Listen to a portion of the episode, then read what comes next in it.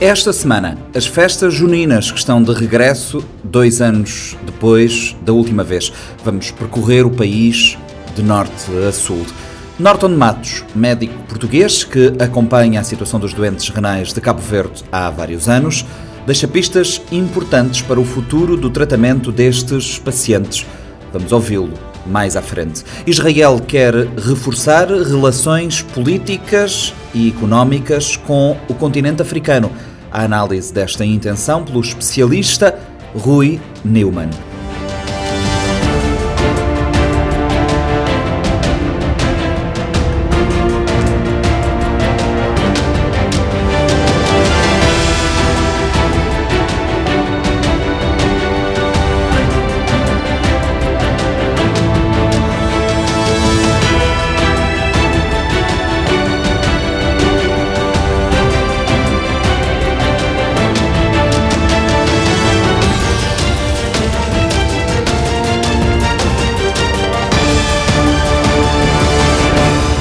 Seja bem-vindo ao Panorama 3.0. Depois de dois anos suspensas, as festas juninas regressam às ilhas com celebrações maiores ou menores, um pouco por todo o país. Os santos populares são momentos de tradição e mobilização. Fomos espreitar alguns dos preparativos, começando Lourdes Fortes, pela maior festa de Romaria do país, o São João em Porto Novo. Em Porto Novo vive-se aquela que será muito provavelmente a maior festa da Romaria de Cabo Verde. Como ele for, religioso e pagão misturam-se ao longo de quase todo o mês de junho. A programação começou no início do mês, em jeito de prelúdio do que por aí vem, quando chegarmos às vésperas de 24. O vereador da Cultura da Câmara de Porto Novo, Nilson Santos, revela que a autarquia trabalha o programa há algum tempo e fala em retoma. E para o ano 2022, a Câmara Municipal já vem trabalhando num programa uh, de atividades há, há, algum tempo e já estamos já a executar uh, o programa de atividades. Já começamos com algumas atividades desportivas, é dizer antes, dizer que ainda é uma, uma festa de retoma, não vai acontecer nas, mes nas mesmas condições de, de, até 2019, não é? Nem todas as atividades estamos em condições de, de conseguir realizar por causa da exigência da preparação que uma festa como a,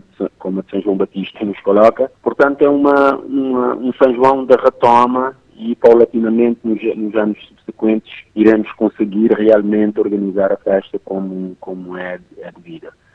Portanto, uh, uh, uh, em termos de programação, para este ano, a Câmara Municipal entendeu não haver condições de organizar diretamente o baile popular do dia 23 e do dia 24, por causa de, dos efeitos da, da, crise pandémica, os efeitos principalmente em termos de, de na, na, economia. Nós lançamos o dia 23 e 24 para os promotores de evento poderem organizar essa atividade. O baile popular de 23 e 24 de junho foi concessionado a um promotor de eventos e está garantido o orçamento para a realização da edição 2022 das festas de São João ronda os 10 mil contos. A autarquia porto-novense conta com parcerias. Nós estamos a falar eh, em mínimo de, de, de 10 mil contos para organizar todo, todo o programa de, de atividades que nós elaboramos. Eh, em torno de 10 mil contos, mais coisa, menos coisa, mas eh, podemos estar a falar deste, deste valor. Para este ano, para este ano, uma boa parte, uma boa parte em, em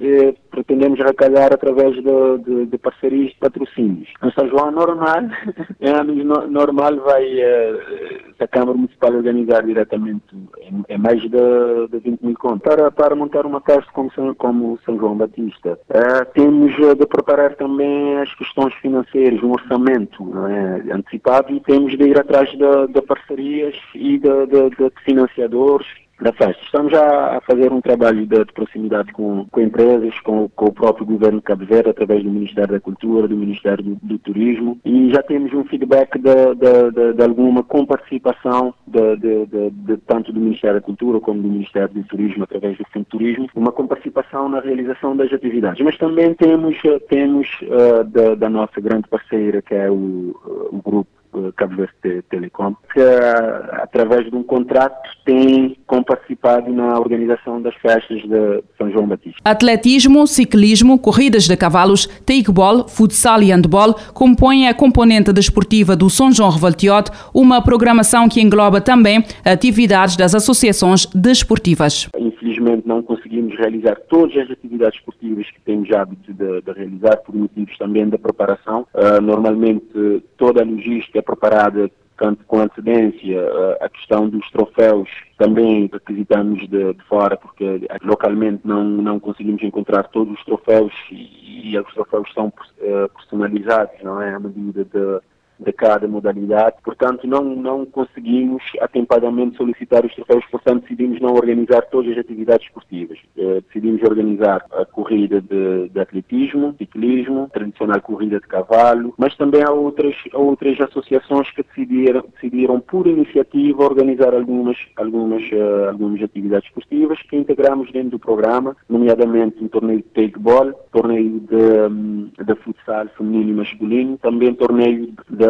da Da programação constam atividades que visam a salvaguarda dos marcos tradicionais da festa. Este ano o foco centra-se na construção de navios de São João. Em termos, em termos cultural, eh, já é hábito de também organizarmos eh, algumas sessões de, de formação. No ano passado já tínhamos organizado uma formação, um workshop, digamos assim, oficina de construção de tambores de, de São João. Eh, este ano aqui decidimos realizar uma oficina de construção de navios de São João no âmbito da, do plano de salvaguarda da, da festa São João Batista, onde, onde identificamos alguns aspectos que, que precisam ser reforçados para podermos ter uh, a festa João Batista cada vez mais enraizada na população, mas também conseguirmos salvaguardar os aspectos mais tradicionais da, da festa, portanto, uh, realizamos esta, esta, esta oficina de construção de navios de São João e depois a ideia é atribuir a cada grupo do desfile de São João, os grupos que estão, que são organizados que participam no desfile de São João, uh, os quatro grupos, dotar os grupos de um kit de ferramentas para poderem uh, construir os artefatos ligados à festa, tanto do, o, uh, o tambor como uh, o, navio, o navio de São João. Há espaço para o resgate de antigas tradições. Também pretendemos realizar um resgate das tradições de Romaria, que é o ritual de, Colavigite, que é um ritual da passagem da, da, vida, da vida da adolescência para a vida adulta. As pessoas antigamente traziam, roubavam uma, uma, um adolescente na, nas zonas, trazia para a festa no, no Porto Novo depois, depois fazia, no, no, regresso, fazia todo o ritual de entrega de, de, do Egito, portanto queremos também resgatar essas tradições com demonstrações e depois no dia 16 já teremos algumas, algum, a apresentação de algumas obras, obras literárias, no programa temos, temos três obras literárias para serem, serem apresentadas.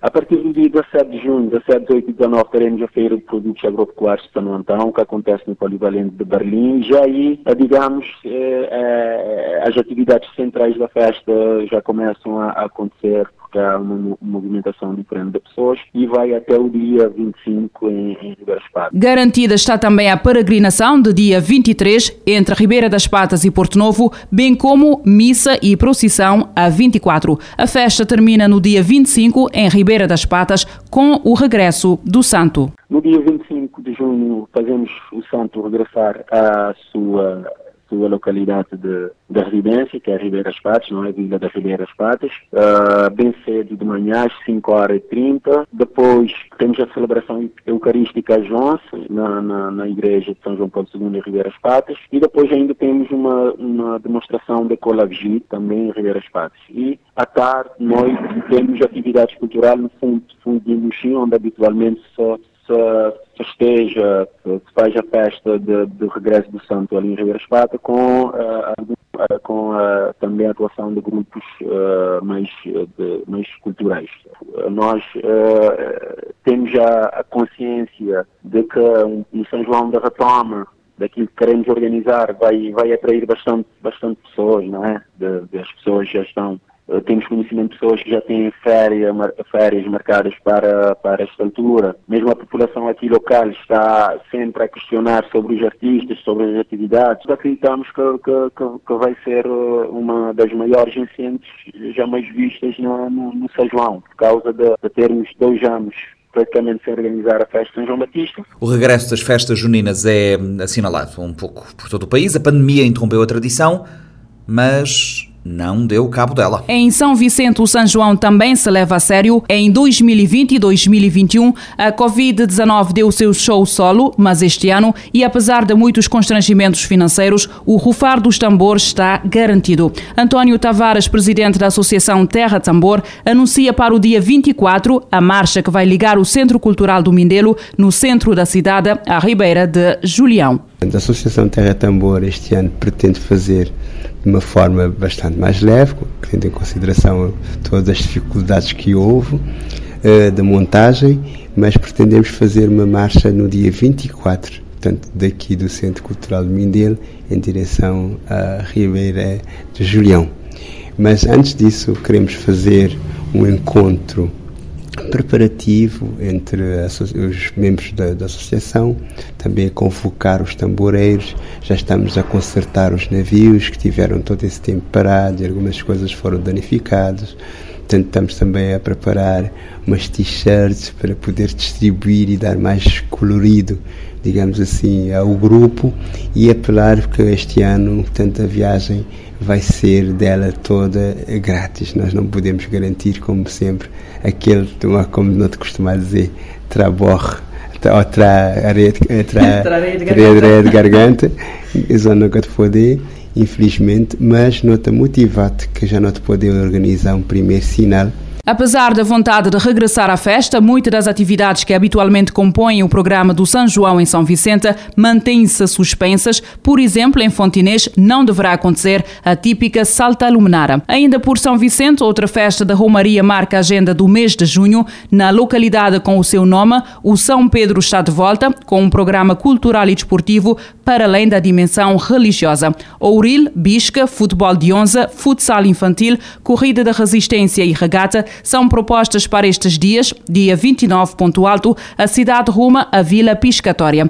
Arciolinda Gomes integra a organização das festas de São Pedro, este ano dinamizada por uma comissão em conjunto com associações locais. É notícia de tomar que aquele programa é, é, que tem costume ser feito na festa de, de, de São Pedro, que, que jogos que, que pode dar um movimento à festa desde o início do mês de junho até dia da festa, que é dia 28 e 29, que algumas né, programa que não tem já colocado na parede, diversos jogos, jogos de uril, jogos de disca, jogos de eh, eh, futebol, futebol dance, eh, entre os veteranos de São Pedro, não tem fazer natação, regata, corrida resistência, ou tem um jogo de ringue e não tem um futsal infantil e isso, aquele futsal feminino que também não tem no programa para fazer para ter,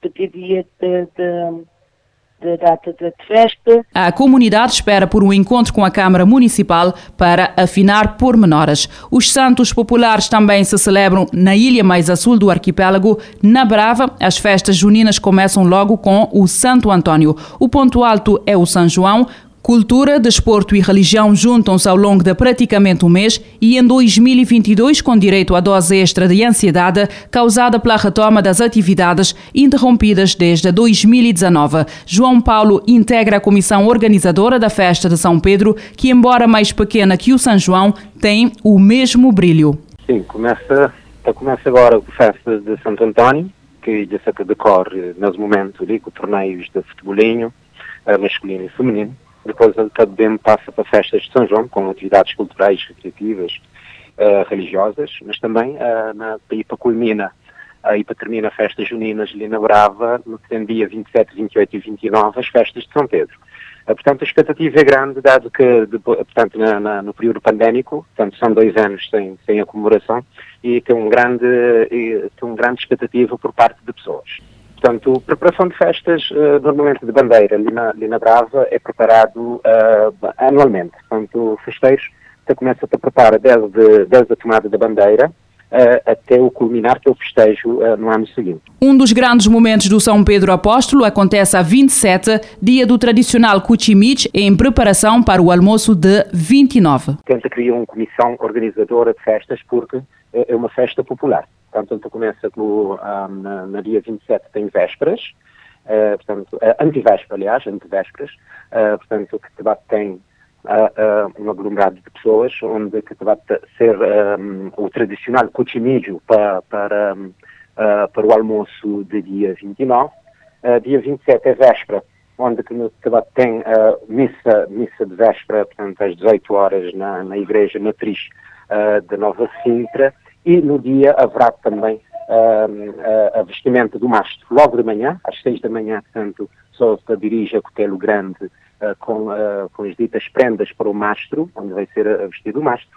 Uh, depois da Santa, Santa Missa de São Pedro às 10 e, às 10 e 30 e o culminar portanto, das, das festas será, será o, o almoço popular Uh, e depois às 17 horas, portanto 5 horas da tarde, nunca tem uh, aquilo que é chamado bote do mastro e passagem da bandeira. O nome não deixa ninguém ir ao engano. Na Chada de Santo Antônio, o santo joga em casa. A Tabanca Chada Santo Antônio aproveita o embalo das festas juninas para um conjunto de atividades, nas quais inclui, esta semana, a inauguração da Casa Tabanca e da exposição Tabanca Chada Nos Identidade. Sobre a mostra, de caráter permanente, Pedro João de Carvalho, da organização, realça que esta registra vivências e rituais. Onde que não estava mostra personagens e momentos de Tabanca em fotografias e, e vídeos e de seguida uh, uh, acontece também a festa de juízes que é uma atividade que te inicia dia 6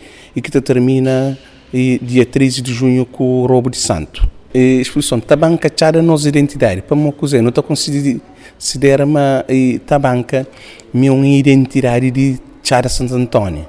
É um, é, exemplo, é de tradição mais antigo cabo-verdiano e, e, e Santo Antônio está brincando. Então, e, e pessoas de Chara tá considera uma tabanca de facto tá, tá, tá representasse também na por ser um, um, um, um identidade cultural antigo e, e por ser um, uma manifestação que e chaida ter venel Até dia 12, sempre às 19h30, decorrem as festas dos juízes, com atuações de diferentes grupos de batuco. A par de outras atividades, dia 13, às primeiras horas da manhã, acontece o roubo de santo a anteceder o almoço após a chegada dos ladrões. Por falar em António, vale a pena regressar à ilha, onde começamos para referir a festa do santo, que no Paul coincide com as festas do município. São várias as atividades programadas para estes dias, para além das festas religiosas, há também desportivas esportivas, concurso de tamboreiros e coladeiras, além da corrida de burros e a final da corrida de cavalos.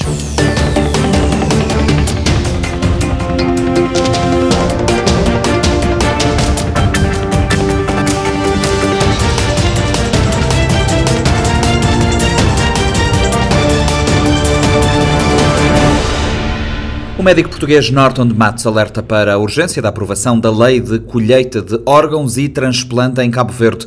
O cirurgião vascular, que terminou recentemente uma missão ao centro de diálise em São Vicente, adverte que se o país não avançar na matéria, a situação a nível de doentes renais será dramática. Num diagnóstico da situação do arquipélago, o especialista nota que apenas com a realização de diálise, Cabo Verde não vai conseguir responder às necessidades eh, futuras. Lourdes Fortes, na condução desta entrevista. Em termos de diálise, desde que o nosso Ministro da Saúde, Paulo Macedo, em 2010, descobriu a desgraça dos evacuados para fazerem hemodiálise em Lisboa, o abandono familiar, a separação do país de origem, e, e, pensou, isto tem que se resolver, temos que montar a hemodiálise em Cabo Verde. E, e começou a organizá-la, quatro anos depois, abriu, fez-se a primeira diálise.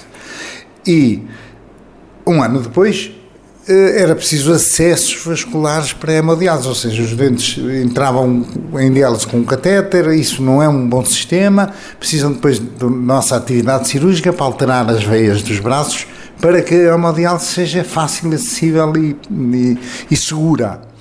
Pronto, e desde aí a Comissão de Cooperação, pela mão do, do diretor de nefrologia do Hospital de Santa Maria, Lisboa, que me conhecia muito bem e a, a experiência que eu tenho nesta área, quando pediram ajuda, ele nomeou-me português cirurgião para tratar disto em Cabo Verde. Portanto, eu desde aí venho cá regularmente, três em três meses, quatro em quatro meses, conforme a necessidade. E agora já tenho uma, uma cirurgião vascular feita no Brasil, sem experiência nenhuma nesta área, mas que agora foi adquirindo. Portanto, eu há três anos que ando com ela a ensiná-la a fazer e, portanto, as coisas básicas ela já está super capaz de as fazer, só que o número de doentes vai aumentar, quer dizer, estatisticamente, medicamente, a gente sabe que Cabo Verde deveria ter 700 doentes em hemodiálise, de acordo com os habitantes, é um por mil. Na Europa e no mundo é sempre assim. E, portanto, se só tem 240, onde é que estão os outros? Ou estão a morrer, ou estão a emigrar, ou, ou vêm a aparecer. E estão a aparecer. O número de novos doentes aqui eh, em São Vicente e, e, e em Santiago são brutais. São 30, 40, 50 por ano para cada centro. Portanto, isto é incomportável. É, ou seja, é preciso gerir e tratar do futuro. Portanto, evidentemente que com a, a com a, a, as, as, grandes vantagens acidentais, eh, estruturais que Cabo Verde tem em relação a esta doença, ou seja, tem muito, uma taxa de diabetes muito baixa, em diálise tem 15%, e nós por oposição temos 55%. A diabetes é uma doença terrível que dificulta muito depois a sobrevivência dos rins e a, o seu transplante, mas tem, ah, tem além disso eh, eh, muita gente jovem, muita, muita, muita, com famílias muito grandes, que é uma maravilha. Porque é fácil, em Cabo Verde, fazer um, um arranjar um dador vivo e é impossível no tempo atual fazer um transplante com um dador de cadáver, pela simples razão de que para colher rins num cadáver nós só podemos usar um cadáver que esteja em morte cerebral e, portanto, em que se mantenha a vida com, com uh, cuidados intensivos. Uh, doutor, já lá vamos a esta questão de, do transplante. Quando diz que o número de doentes renais está a aumentar e nós só temos dois centros, e o de Mindelo é recente, o da Praia foi inaugurado em, em, primeiro lugar. Uh, pode, podemos estar, estar a ter nas outras ilhas situações de pessoas que padecem deste problema e que de uma certa forma está a ser negligenciada. Uh, não sei se está ser negligenciada porque eles vão sendo, vão aparecendo. Eh, essa pergunta tem que ser dirigida aos meus colegas nefrologistas e aos médicos da praia e, e, do Mindelo que recebem os doentes, portanto são, são as duas únicas cidades com nefrologistas, com tratamento para esta insuficiência renal. Eh, mas admito que uh, há um grande risco de o doente não chegar a tempo cá. Embora as coisas tenham vindo a melhorar, havendo a possibilidade até 2014 tinham que ir para Lisboa. E a evacuação não era uma coisa simples, e era caríssima e muito complicada. Portanto, isto já avançou muito bem. E além disso, a resposta que, que os dois colegas eh, do Mindelo e da Praia dão a esta situação é enorme, é fantástica. Eu sei, tenho trabalhado com eles, trabalham loucos com, com a carga que têm, precisamente por causa da evacuação das ilhas para cá é um problema muito sério. Era preciso educar algum médico em insuficiência renal em cada ilha. É preciso programar o futuro. Se calhar é preciso mais centros de diálise. Não tem discussão, tem que haver. Ou então mais cemitérios. A, par disso, é sabido que o transplante é a melhor resposta nesta matéria. Tantos anos depois, desde a criação do primeiro centro de diálise em Cabo Verde, já deveríamos estar noutro patamar a realizar transplantes, a dar melhoria de qualidade de vida aos doentes renais e a responder a esta demanda que é crescente. É, do meu ponto de vista técnico, estudei bem o problema e as necessidades logísticas e financeiras para fazer transplante são zero. A única limitação que, que Cabo Verde tem atualmente é os papéis, a legislação. E isso também tenho trabalhado nisso há seis anos, trouxe a legislação, só que ela não, não está. Andar. Está, precisa de óleo, não sei. Há qualquer coisa que eu não entendo, não consigo entender, não consigo compreender. E a única necessidade que Cabo Verde tem é essa. Tudo o resto é mais barato, mais simples, uh, rápido de fazer, sem confusão nenhuma, não é preciso grande investimento nenhum, nem cirúrgico, nem de material. Nem, é, e quando o doente é transplantado, tem uma vida fantástica, tem uma vida. Uh, mais durabilidade, uma sobrevida melhor, vive muito mais tempo do que em diálise, e além disso, trabalha, volta para a família, vive no seu sítio normal, não tem a dependência de 4 horas, de dois em dois dias de hemodiálise e gasta menos dinheiro ao Estado do que se estiver em diálise. Portanto, isto estamos à espera de quê?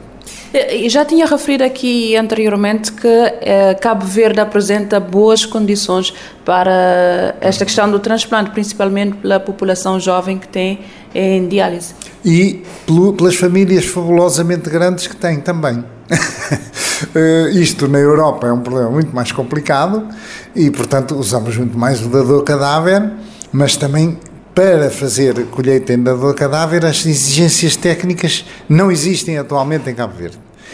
E pronto, e, e, e temos que nos cingir, por enquanto, ao, ao, ao, dador vivo. E o dador vivo em Cabo Verde, do meu ponto de vista, é facílimo e, e vai depois impulsionar o resto. Portanto, é, é uma luta que temos que, que ter. Apontou aqui que tem defendido, tem de ser um dos defensores acérrimos para a implementação do transplante em Cabo Verde. Pergunto-lhe, a nível da legislação, há muita, quando se fala de transplante, relaciona-se com a problemática do tráfico de órgãos. É uma questão que se coloca no contexto cabo-verdiano. Cabo Verde, com esta população eh, muito pequena e, fechada, isto não.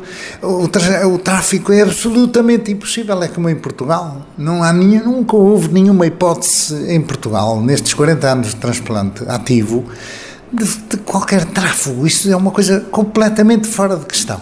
Com as pessoas, com as estruturas, com a forma como a gente trabalha. Portanto, isso é um problema absolutamente secundário. Não existe. Se é isso que está a dificultar que se aprove uma lei destas, uh, não faz sentido. Não tem relação nenhuma uma coisa com a outra. Uh, apontou que há alguns anos trouxe, por exemplo, como modelo a legislação portuguesa para se trabalhar em cima desta, tendo em conta a realidade nacional. Não há muitas diferenças, conforme já disse, em relação à questão do tráfico, do tráfico de órgãos. O que é que deve fazer os, as autoridades nacionais, tendo em conta que temos uma população cada vez mais jovem, há mais jovens, uh, temos sempre muitos jovens a fazer diálise, uh, conforme os relatos que temos. É uma forma de minimizar os custos do Estado e garantir a uh, qualidade de vida às pessoas, a pessoas que fazem diálise e que sabemos que passam por situações de vida muito vulneráveis, complicadas mesmo. Pois, portanto, o transplante tem que ser incentivado. Isto é uma prática em todo o mundo.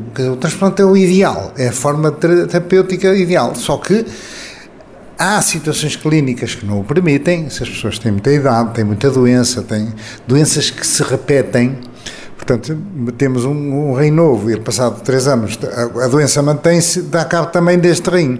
Portanto, há situações em que não há indicação médica, mas normalmente há sobretudo nos jovens, e portanto o que não há é órgãos, a dificuldade dos órgãos, e portanto cá, com tantos dadores vivos, por que não? E a nível dos eh, procedimentos e dos recursos humanos eh, disponíveis em Cabo Verde, no âmbito, sobretudo nesta, nesta questão, Cabo Verde está preparado? Uh, Cabo Verde não tem cirurgiões, mas eh, gente tem cooperação portuguesa, quer dizer, nós temos experiência, temos 40 anos de atividade, eh, chegamos cá, fazemos, a cirurgia é muito simples, muito pouco complicada. Depois, a parte importante deste processo não é o procedimento cirúrgico, é o seguimento pós-operatório por causa da, da, rejeição médica. Eh, e, portanto, isso já é uma atribuição dos nefrologistas, eles existem cá, já têm experiência nos sítios onde se formaram, um, no Brasil e outro em Cuba, e atualizam com um mês ou dois de estágio connosco em Portugal e acabou. E, portanto, depois é gerir a medicação e o seguimento destes doentes. Portanto, não, é, não faz falta nada, exceto os papéis. A legislação, portanto, é o único obstáculo neste momento. Exatamente. Uh, doutor, e a nível do trabalho que está a fazer aqui no centro de diálise, uh, como é que, quais é que são os principais obstáculos que verifica e onde é que Cabo Verde pode e deve melhorar? É, Cabo Verde, tanto quanto eu me apercebo, tem uma dificuldade em, em criar cirurgiões. Está a viver de, de Cuba, da China e de, de Portugal também, eventualmente de franceses cooperantes, mas com missões como a minha pontuais. E isso não chega, é preciso cirurgiões cá. E tem uma dificuldade realmente muito séria de formação de gente que, quando. Uh, é por isso que é preciso melhorar, melhorar o, a riqueza de Cabo Verde, senão o que é que acontece aos profissionais? Vão uh, licenciar-se e tirar um curso superior, mas depois não regressam, depois ficam. E este, este drama é muito iterativo, repete-se, e com razão, quer dizer, as pessoas depois como é que sustentam a família com o que ganham cá. É, é, é preciso resolver isso. É preciso, é preciso uma aposta no, nos recursos humanos. Na... É, é, é, se, não, se o país não enriquecer, se não tiver água, não enriquece. Se tiver água, enriquece. Desalinizem produzam frutos, vendam para a Europa, enriqueçam e depois já têm economia. Eh, eh, antes de iniciarmos esta conversa, apontou a hipertensão como uma das razões por trás desta problemática dos, eh, dos causa, doentes renais. A hipertensão da África tem características muito especiais, muito sérias, com, é muito alta, só existe cá. Nós não temos esta, esta forma de hipertensão na Europa eh, e eh, é a maior causa de insuficiência renal na população cabo-verdiana. 75% dos doentes são hipertensos. Nós temos eh, desgraças diferentes. Nós temos a diabetes, que é muito pior, mais agressiva. Mas, claro, a causa que leva mais doentes cabo-verdianos a, a, ficarem sem rins e a terem que ser hemodializados é a hipertensão, que eu chamo africana. Em Cabo Verde, culturalmente, as pessoas muito pouco procuram o médico. Só vão quando já estão naquela fase que não se sente muito bem, que quase não conseguem ir sozinhos.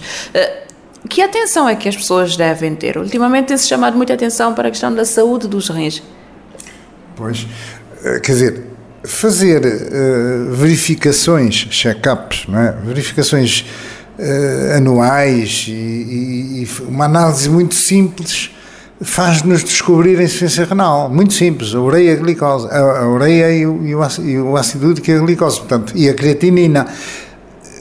Análises muito simples que deviam ser feitas anualmente. Se um, e ainda por cima, se um doente é hipertenso, é natural que o rim vá sofrendo. Portanto, o rim tem que ser vigiado com as análises. Mas, mas não, também não tem conserto. Se ele se mantém hipertenso, o rim vai se perder pronto, é uma condenação à, à insuficiência renal. E é uma mudança de estilo de vida também, as pessoas estarem mais atentas aos sinais que o corpo dá. É, sim, mas estão, acho eu, eu acho que isso não é muito complicado. Eh, esta postura de eh, a hipertensão não dói, eh, a nossa faz doer a cabeça. A vossa, pelos vistos, não, mata sem, sem, sem dor. Mas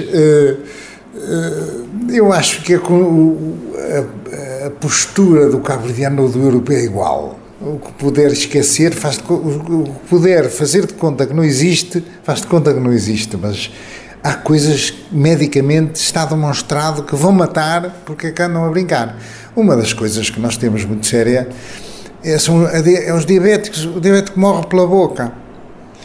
E, e convencer um diabético a comer bem é a coisa mais difícil do mundo e, e, o diabético não tem que fazer uma dieta de fome. Ou seja, como eu lhes costumo dizer, eh, não faça dieta eh, quantitativa, faça dieta qualitativa. Ou seja, nunca passe fome, mas nunca coma veneno. E o seu veneno é pão, massa, arroz, batata e açúcar. Facílimo.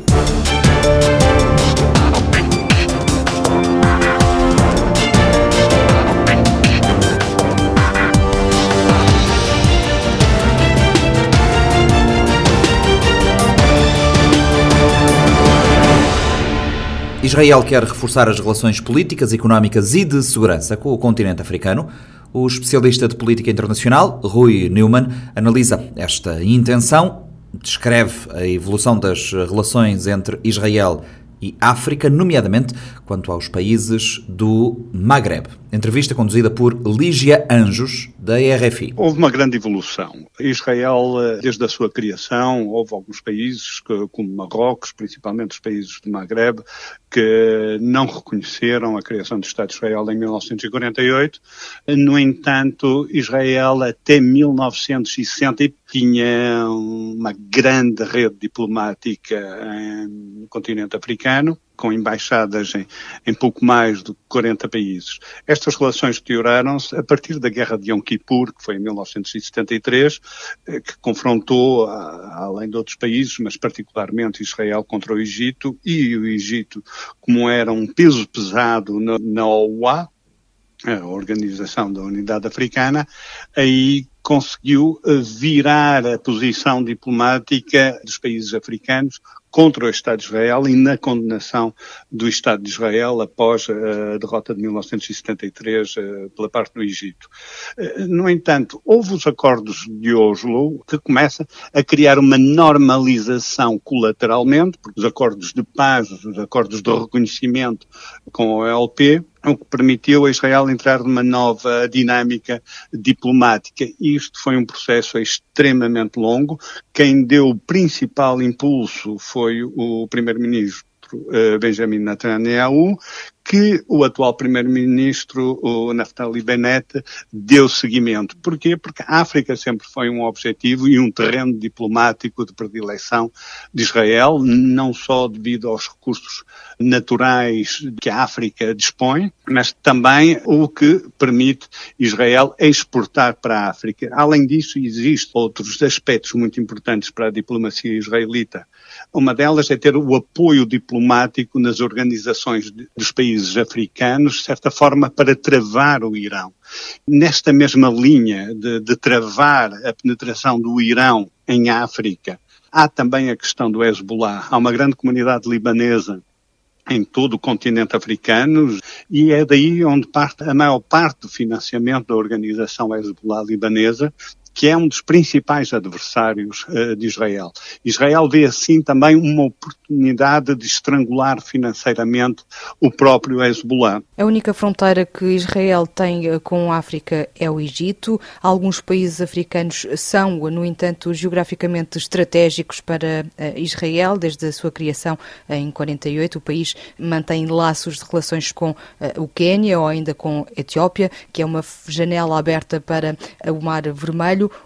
um espaço de passagem estratégica para o país em termos comerciais e de segurança. Israel estabeleceu uh, um acordo de paz em Camp David uh, com o Egito. Isto é, remonta à época do Anwar al-Sadat, que foi morto exatamente por ter estabelecido relações uh, com Israel e ter assinado o acordo de paz. E quando o primeiro-ministro era Menahem Begin, poderíamos dizer um ministro da linha conservadora israelita. A partir daí, sempre houve um fluxo, digamos, entre as fronteiras de Israel e uh, do Egito, seja de mercadorias, seja de pessoas. Uma coisa que muita gente conhece é que há muitos turistas israelitas que partiram desde a SE para o Egito e vice-versa. No entanto, sempre houve uma certa tensão entre os dois países e que acompanhou também as oscilações políticas eh, no próprio Egito, que a gente conhece recentemente. Mas é uma porta de entrada terrestre, mas hoje em dia eh, não nos podemos limitar à única entrada a partir do Sinai eh, que Israel tem para o continente africano.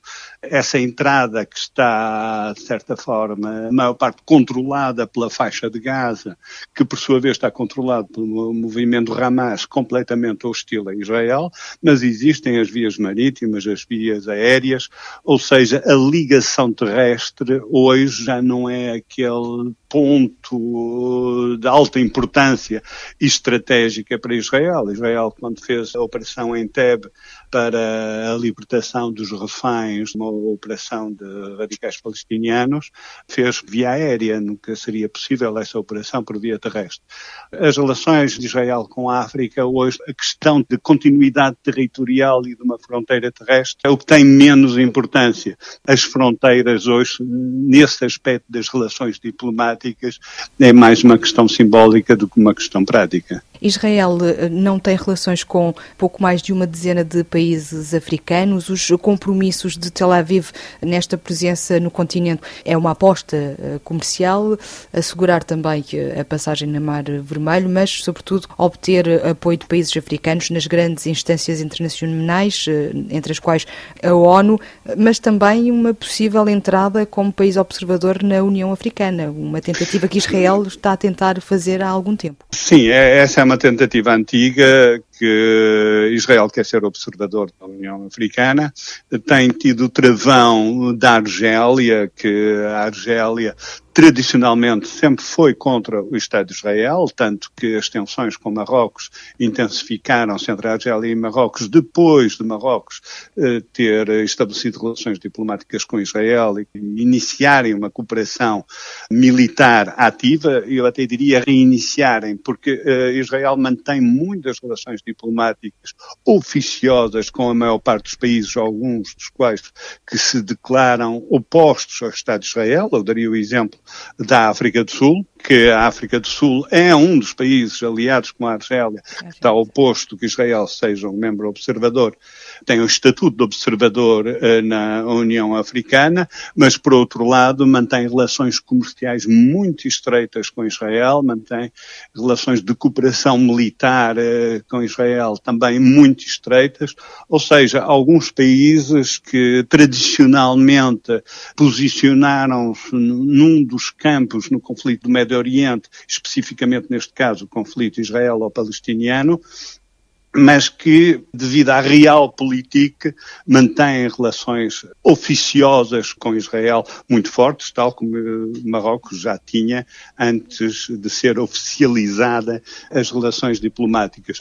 Pretória uh, continua eh, a ser o principal parceiro económico de Israel no continente africano. Precisamente, é histórico até. Ou seja, a relação entre a África do Sul e Israel remonta à época do apartheid e após uh, o fim do apartheid, digamos a democratização total da África do Sul, continuou exatamente da mesma forma, não é? Sempre foi um grande parceiro. No entanto, é também Pretória um dos principais críticos de Israel em que acusa Israel de ter um, uma forma de apartheid contra a população palestiniana.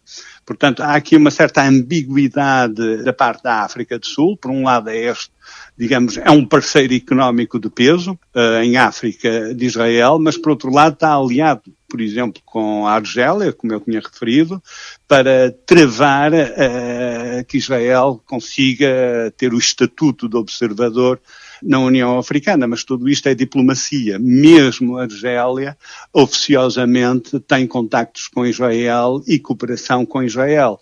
A diplomacia tem sempre dois lados e há muito, muitos tipos de diplomacia, desde a diplomacia económica, a militar e a diplomacia convencional neste tabuleiro africano, todos os países, mesmo aqueles que são opostos ao Estado de Israel, jogam entre estas diplomacias paralelas. Também não podemos esquecer os pesos pesados de Israel nos domínios tecnológicos, no digital, na agricultura e a incentivar startups israelitas a criar e desenvolver no continente africano. Sem dúvida, porque, tal como dizia um antigo ministro dos negócios estrangeiros israelita, David Levy, ele dizia que Israel só tem um recurso natural, que são as cabeças que lá existem. Israel desenvolveu-se muito, por não ter recursos naturais, desenvolveu-se muito no campo da tecnologia. E devido à particularidade do terreno onde Israel está, extremamente árido, desenvolveu de uma forma máxima todos os modelos e, e todos os tipos de agricultura a poder produzir em terras áridas. Estas são as mais-valias. Israel está a utilizar, para além da indústria militar uh, que Israel tem, uh, devido também à sua particularidade histórica e de estar sempre num estado de, de permanência, num estado de prevenção e muitas vezes em conflito também. Portanto, uh, isto são os elementos, digamos, são as mais-valias que Israel tem para oferecer, no caso de, das relações diplomáticas, Israel não pode oferecer petróleo, nem gás, nem cereais, portanto, os recursos que Israel tem são precisamente estes, a tecnologia, a tecnologia militar, que é uma consequência da sua situação geopolítica, e a agricultura, que sempre desenvolveu uh, o famoso criar desertos, fazer campos de cereais e de flores em desertos, que isto já entra na lenda da, da Constituição do Estado de Israel.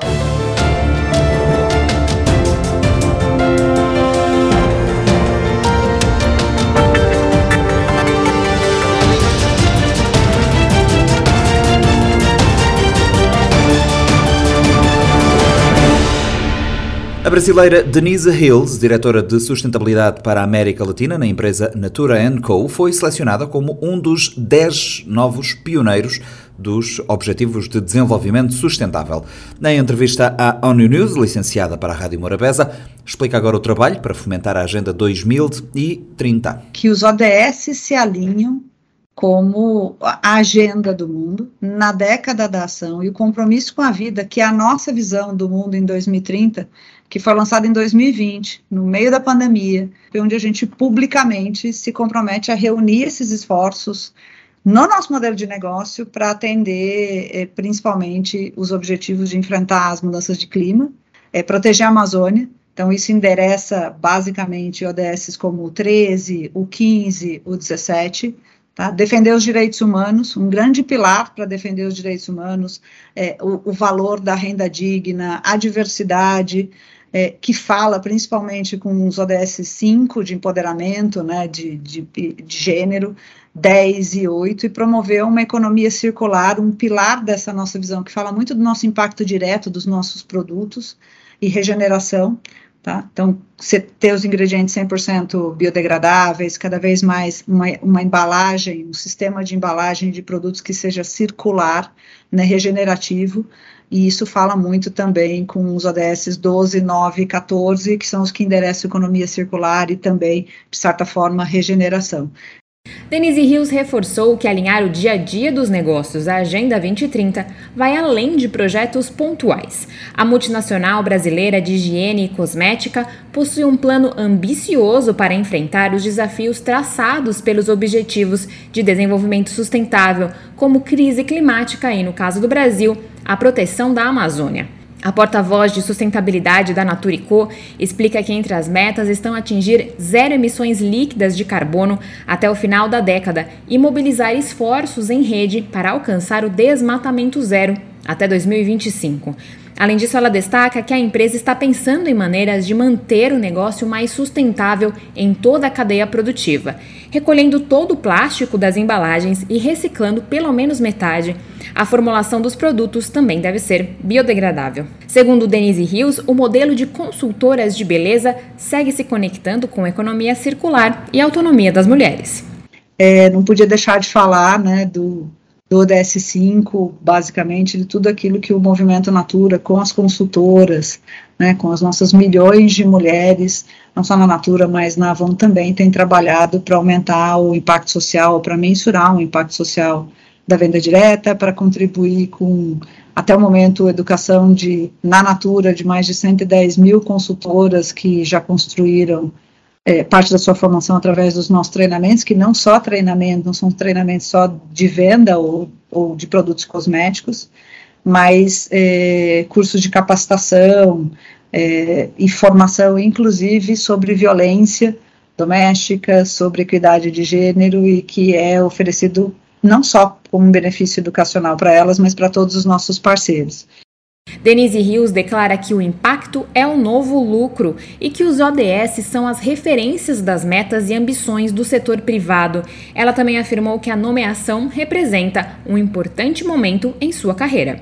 Eu não tenho dúvida que esse é um dos momentos mais memoráveis da, da minha vida e como, como mulher, como executiva, como uma pessoa que trabalhou a vida inteira em finanças e acho que esse reconhecimento né, de um, uma pioneira dos ODS, é, da Agenda 2030, é um reconhecimento ímpar. E acho que é um momento que traz muito mais, né, tanto a certeza de que esse é um caminho sem volta.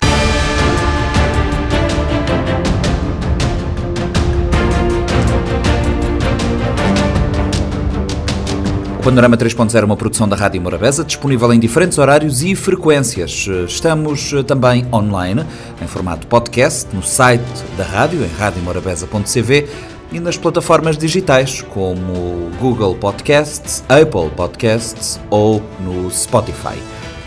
Esta edição contou com a colaboração dos jornalistas Lourdes Fortes e Fredson Rocha. Eu sou o Nuno Andrade Ferreira. Até para a semana no Panorama 3.0, o seu programa semanal te grande informação.